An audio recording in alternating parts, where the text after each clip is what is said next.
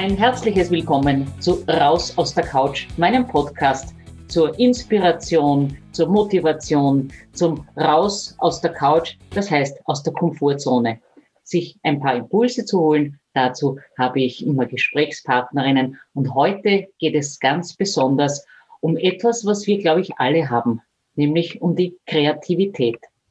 Grundsätzlich geht es darum, über kreative Impulse wie Workshops, kreative Prozessbegleitung, Kunsttherapie mehr ins Tun zu kommen. Und dadurch, dass Frau und Mann selbst gestalterisch werden, ist das Wie ein Probehandeln für den Alltag.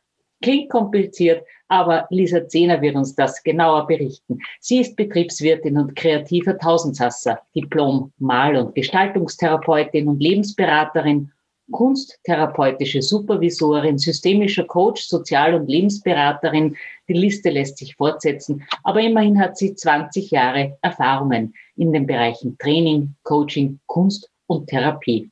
Und dabei setzt sie auf einen interdisziplinären Ansatz. Die ganzheitliche Arbeitsweise beruht auf aktuellen wissenschaftlichen und persönlichen Erkenntnissen aus den Bereichen der Kunsttherapie, Pädagogik, Neurobiologie, des künstlerischen Schaffens sowie der Traumapädagogik. Ihr Kreativbuch, das sich nennt Das beste Buch zur Kreativitätsförderung für Training, Schule, Eltern und Beratung, bietet 50 ressourcenstärkende Übungen für Menschen von drei bis 99 Jahren.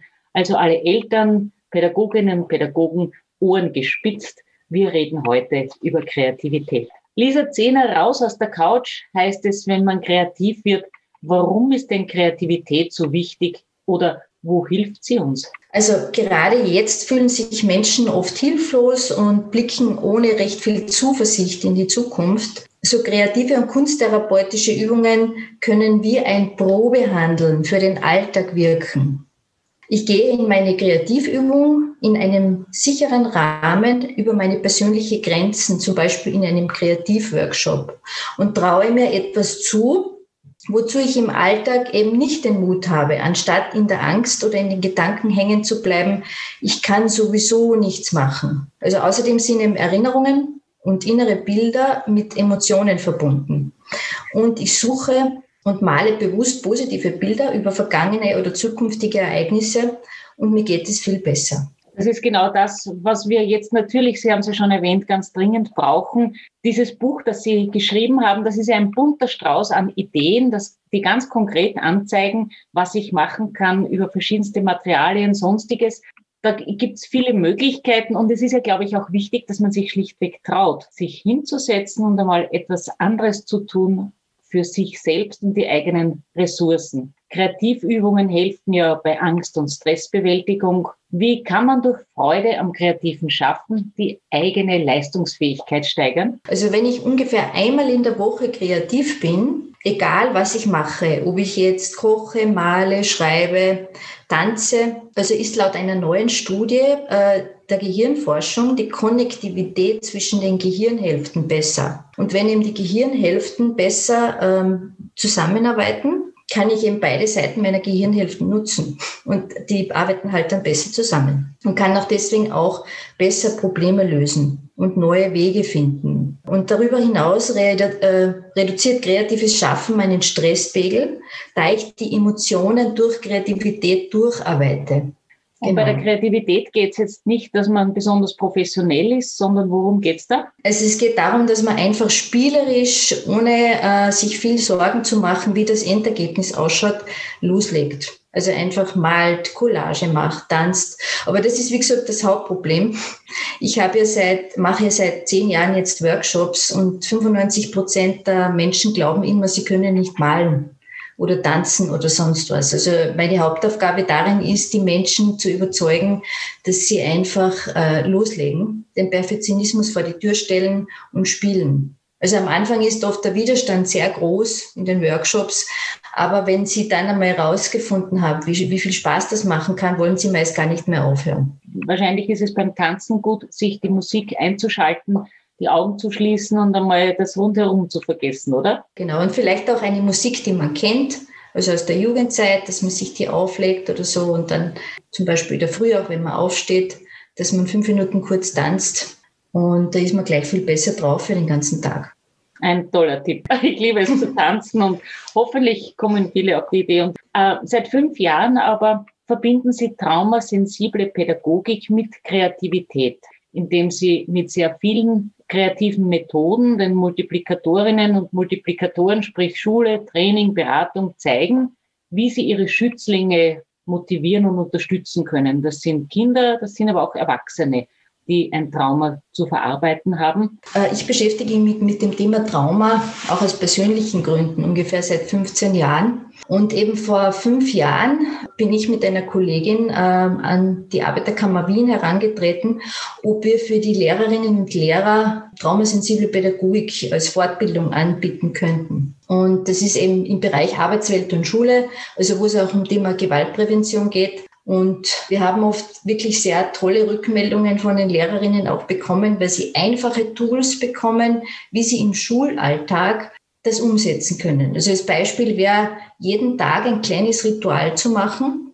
Und laut Gehirnforschung eben in der Ritualisierung durch die Neuropädagogik verändert sich die Gehirnstruktur schön langsam, langsam. Also man muss es wirklich über längere Zeit machen, zum Beispiel fünf Minuten täglich schreiben mit den Kindern, also frei zu schreiben, so eine Art Tagebuchversion 2.0. Also das ist eine der Kernübungen und ich verbinde heute diese Traumasensibilisierung mit kreativen Methoden. Traumapädagogische Übungen wie den inneren sicheren Ort oder den Wohlfühlort auch gestalterisch umsetzt. Wer als Pädagogin nicht in Wien zu Hause ist, kann aber bei Ihnen direkt Workshops buchen, wo Sie auch diese Themen aufarbeiten und anbieten. Man kann auch online, also ein Tagesworkshop oder zwei Tagesworkshop zum Thema Traumasensibilisierung mit Kreativität auch dann buchen, genau. Sehr gut, alles auf Ihrer Homepage zu finden.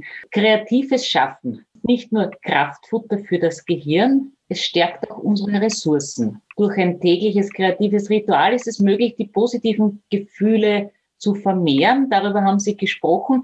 Geben genau. Sie uns vielleicht noch ein paar Hinweise, was jetzt zum Beispiel Eltern machen können, die jetzt mit Homeschooling zu Hause sitzen und ihre Kinder betreuen oder andere Betreuungspflichten haben. Meiner Meinung nach, wie gesagt, ich habe auch mit verhaltensoriginellen Jugendlichen gearbeitet. Das waren nicht die einfachsten. Und die waren alle durchwegs total offen für kreative Geschichten. Also ich habe ihnen oft nur ein Blatt Papier hingelegt und Stifte in die Hand gegeben, vielleicht eine kleine Anregung oder Übung. Wie geht's mir gerade? zu zeichnen oder drüber zu schreiben. Und wenn man das täglich macht, viele sagen auch, oh, das machen meine Kinder nicht oder so. Aber meine Erfahrung ist, wenn man selber begeistert davon ist, also ich habe keinen erlebt, der es nicht macht. Also dass man da zum Beispiel die Kinder täglich kreativ arbeiten lässt oder eben über ihre Gefühle schreiben lässt. Haben Sie vielleicht spezielle Anleitung, Entspannungsübung, die wir gleich machen können? Ja, können wir gern machen. Super. Also ich arbeite immer gern mit Bäumen, also als Ich-Symbol. Wir haben ja auch einen Körper, der so mit Verästelungen funktioniert. Also die Adern, die Nerven, das Gehirn, die Lunge, ist alles überall kleine Äste drin und darum mag ich den Baum als sehr, sehr gerne als Symbol. Und da würde ich einfach Sie bitten, dass Sie sich einfach kurz entspannt hinsetzen, kurz Ruhe auch haben, vielleicht rundherum. Und wenn es geht, auch die Augen zu machen, beide Füße auf den Boden geben und ein paar Mal tief ein- und ausatmen durch die Nase atmen.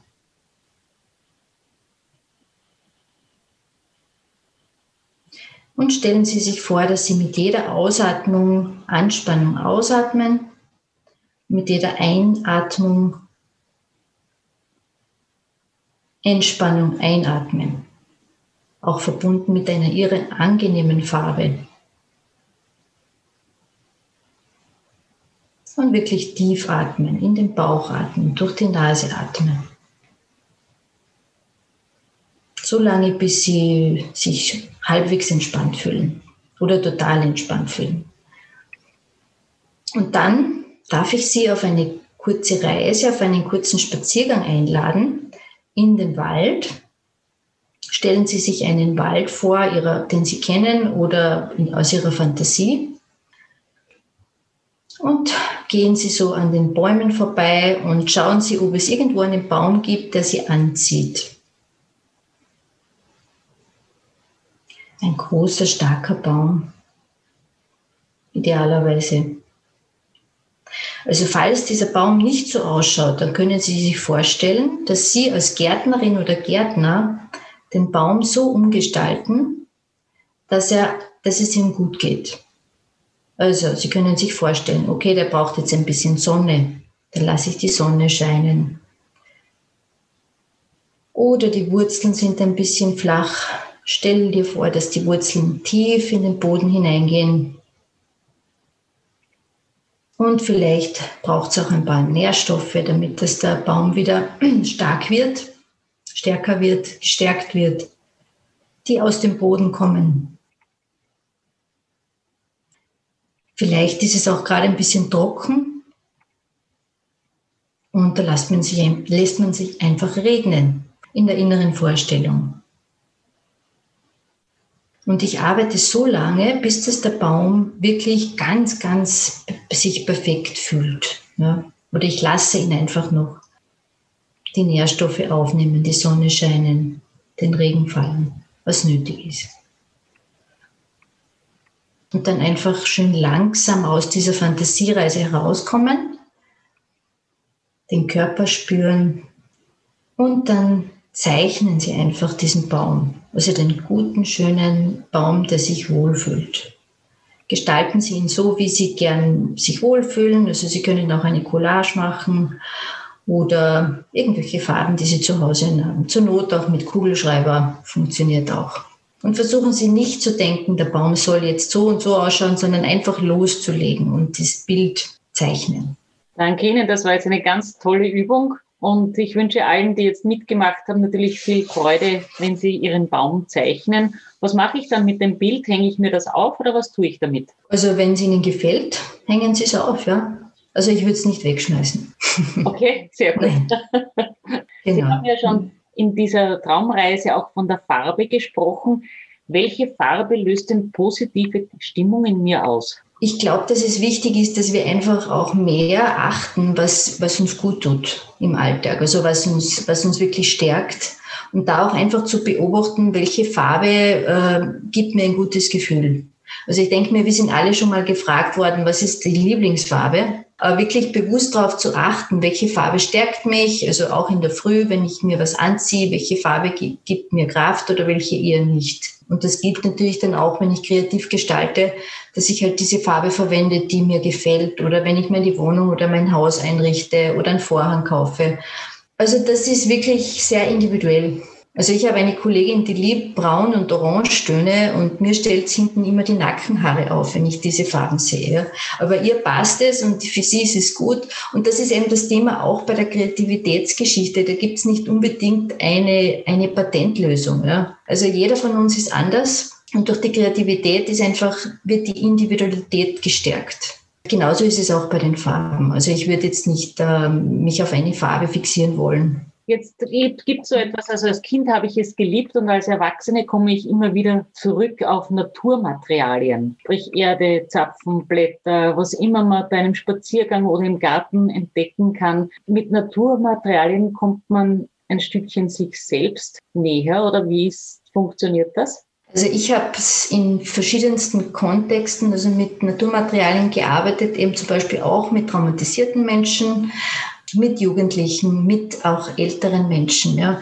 Also und die haben, da bin ich vorher in den Wald gegangen, habe Naturmaterialien gesammelt. Man kann auch, äh, wenn die Leute wollen, das gemeinsam machen, also dass man es mit einem so einen Achtsamkeitsspaziergang äh, macht und ich nehme dieses Material mit, das mich anzieht. Wenn ich einfach auch das mit allen Sinnen mache, also mit, mit dem Geruchssinn, also die, die Farben angreife, die Struktur und daraus dann zum Beispiel ein Mandala mache in der Natur. Also äh, Land könnte im weitesten Sinne als Landart gelten. Also dass ich ein kleines Kunstwerk beim Spaziergang mache und dann zum Beispiel fotografiere, kann man dann auch posten in Social Media, zum Beispiel, wie es heute modern ist. Ja, also es ist einfach eine sehr beruhigende Geschichte. Man kommt in, in, in Frieden mit sich, wenn man das macht. Ja. Und ein äh, Material, was ich auch unbedingt empfehlen möchte, ist eben die Arbeit mit Ton. Also es ist eben auch ein Naturmaterial. Also ich habe noch keine Gruppe erlebt, die das nicht mag sich so quasi hineinzuarbeiten in den Ton und festzukneten einmal, ja, und sich zu erden. Gerade jetzt, wo wir auch alle ein bisschen vielleicht abgehoben sind, also Ton beruhigt, erdet. Darum mache ich eben gerne auch Workshops, um den Leuten zu zeigen, wie das geht, also um das zu spüren, weil es geht einfach um die Verbindung auch mit einem guten Gefühl, dass eben Naturmaterialien in uns auslösen. Und in Ihrem Kreativitätsbuch äh, beschreiben Sie ja sehr genau die Wirkung von Materialien, mit denen man mhm. arbeitet, ob das jetzt harte Stifte sind, ob das weiche Kreide sind, ob das Naturmaterialien oder andere Dinge sind und geben dazu gleich entsprechende Übungsanleitungen, die sehr gut und einfach nachvollziehbar mhm. sind. Also zum Beispiel, wenn man jetzt einen Zorn hat oder so, also da gibt es die berühmten Wutbilder, dass man einfach ein großes Blatt Papier nimmt, sich das aufklebt auch, damit es nicht davonrutscht und mit beiden Händen mit Wachskreiden, also mit ganz festen Kreiden, ganz wild malt wenn man so quasi die wilderen, harten Emotionen fühlt, dass man damit mit harten Materialien auch arbeitet. Jetzt würde mich interessieren, sind Frauen in ihrem kreativen Ausleben mutiger, erfinderischer, mehr ansprechbar als Männer? Also ich wünsche mir immer mehr männliche Teilnehmer auch bei, bei den Workshops, weil also wirklich Großteil Frauen sind. Also wenn ich jetzt 20 Teilnehmer habe, habe ich ein, zwei Männer, die halt meistens herkommen, die das dann auch sehr genießen, wenn sie sich auf das einlassen. Aber im Grunde geht es wirklich auch, die Emotionen durch den kreativen Prozess zu erforschen. Die Bereitschaft der Männer Emotionen zu erforschen, ist halt oft auch vielleicht etwas geringer als bei den Frauen. Verzeihen Sie mir, liebe Männer, wenn ich das jetzt so sage, aber es ist einfach auch ein Erfahrungswert. Ja, und ich freue mich immer, wenn Männer auch zu mir in die Seminare kommen. Jetzt haben wir schon so viel über Kreativität gesprochen, aber wie kann man denn Kreativität einsetzen, um sich besser zu fühlen? Da haben Sie sicherlich fünf Profi-Tipps für uns. Okay, also ich würde auf jeden Fall empfehlen, im Moment, wenn es vielleicht, wenn es ihnen nicht so gut geht, ja, oder wenn es halt schwierig ist, dass sie sich wirklich auch da selber in den Kalender einen Termin reinschreiben, wo sie kreativ werden und das Ganze eben leichtherzig angehen. Also ohne sich selber einen Druck zu machen und einmal in der Woche kreativ zu werden für eine Stunde. Genau, und ein leichter Einstieg zum Beispiel in eine Kreativübung ist eine Collage weil die meisten haben ja Angst, im schier zu zeichnen. Und darum ist eine Collage, also man nimmt ein, ein Magazin, also irgendein, äh, zum Beispiel Geo oder äh, National Geographic, wo halt schöne Bilder drin sind, die man dann ausschneidet und auf, aufklebt. Also das ist ja quasi ein relativ einfacher Einstieg. Also Tagebuch 2.0 da gibt's eben diesen äh, Schreibprofessor Bene Backer aus den 80er Jahren schon, der empfiehlt, dass man regelmäßig schreibt. Das fünf oder zehn Minuten am Tag ist, äh, so als Art Psychohygiene, dass man sich hinsetzt, bewusst einfach alles aufschreibt, was einem in den Kopf kommt, was ich fühle, was ich denke, also ohne den inneren Zensor einzuschalten. Das ist sehr hilfreich, also einfach, wenn es einem nicht so gut geht. Und machen Sie nur eben eine Kreativmethode, die Sie wirklich anzieht, also die Ihnen wirklich Freude macht. Also das, das Gefühl der Freude ist immer wichtig auch bei dem Ganzen. Bitte jeglichen Perfektionismus vor die Tür stellen in dieser Zeit. Also das ist oft, wie gesagt, auch finde ich sehr herausfordernd, dass wir halt alle glauben, wir müssen immer alles richtig machen.